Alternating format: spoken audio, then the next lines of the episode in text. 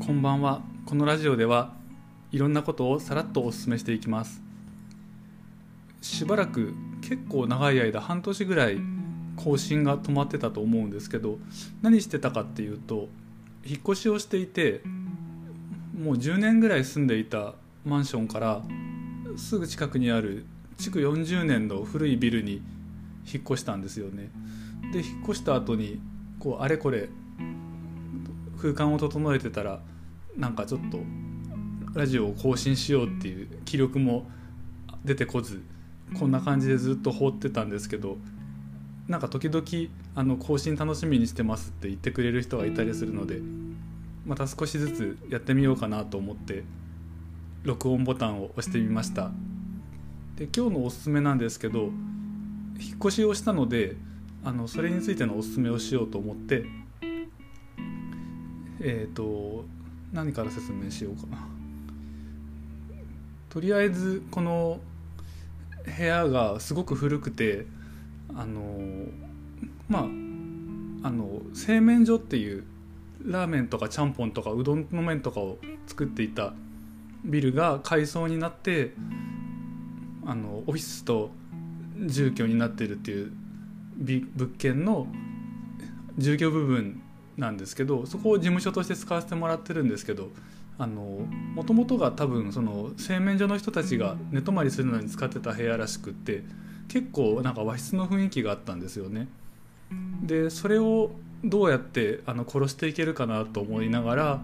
やったのが、えっと、大きなところで言うと3つあって1つが、えー、カーテンを使わないっていうことであのカーテンの代わりに何を使ったかっていうと IKEA の断熱ブラインドっていう商品があってそれを使ってるんですけどこれってあの不織布がハニカム構造っていうんですかね。なんかちょっとこうアコーディオンみたいな感じになっていてで間に空気を含んであの熱をシャットアウトするっていうものなんですけどこれを全部の窓につけました。なんかカーテンだといかにも家っていう感じになってしまうのでちょっと事務所っぽくしたい。でもなんかロールスクリーンとかは結構重たかったりとかあのサイズとか質感とかのこう選択肢が難しいところがあったりとかしてピンとくるやつがなかったんですけど IKEA のものはだいたい3000円ぐらいからあってでうちの間取りにもフィットしたのでそれをセットしています。光はあのそのまま通してしまうので寝室とかにはあんまり向かないかなっていう人もいると思うんですけど、まあ、僕は軽くなって目が覚めるのも悪くないかなと思ってそのまま追加してみます。その他は、えっと、フローリングを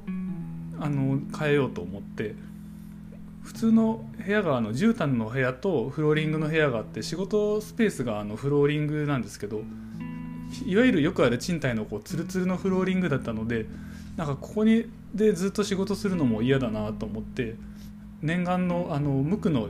木のフローリングにしようと思ってやり方をいろいろ調べたら R 不動産のツールボックスっていうサイトでイージーロックフローリングっていうあの接着剤とかを使わずに置いて並べるだけで設置できるフローリングを見つけたのでそれを使って、えー、ツルツルのフローリングを脱出しました。だいたい6畳で78万円ぐらいかかったんですけどまあこれぐらいだったらしばらく何年もあの使うんだったらいいのかなと思ってやってみてます。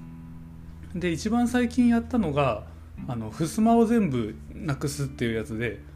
今までこう部屋の仕切りとか押し入れがあの襖があったんですけどこれがどうしても一番和の雰囲気を出してたので思い切って知り合いの大工さんに頼んでホームセンターに行ってあの白い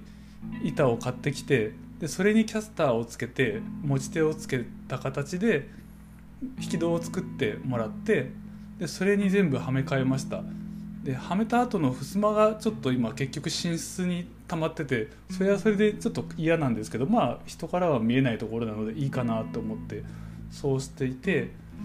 でそれによって壁があの和の感じの襖だったのが全部白の壁になったのですごくあの見た目にも明るくなってで仕事部屋っぽい雰囲気も出て良くなったかなと思います。本当はなんかデザイナーなのでもうちょっとこうパリッとリノベーションみたいなこともできたらよかったんですけどそういうのが OK ななんかすごいあの結構厳しめのところでなんか両面テープを貼ってはいけませんとかそういうのにこうサインさせられたりするような物件だったのでなるべくもう原状復帰できる形でやろうと思ってこの3箇所ですかねに特にこう気をつけて空間づくりをやっています。なんかその辺りある程度落ち着いたらちょっと写真を撮ってノートとかに書けたらいいなと思ってるのであのできた時には見てみてください。今日はそんな感じであの仕事部屋の仕事部屋じゃないか、まあ、お部屋のあの雰囲気を変えるためのあれこれについてお勧めしてみました。それじゃあまた。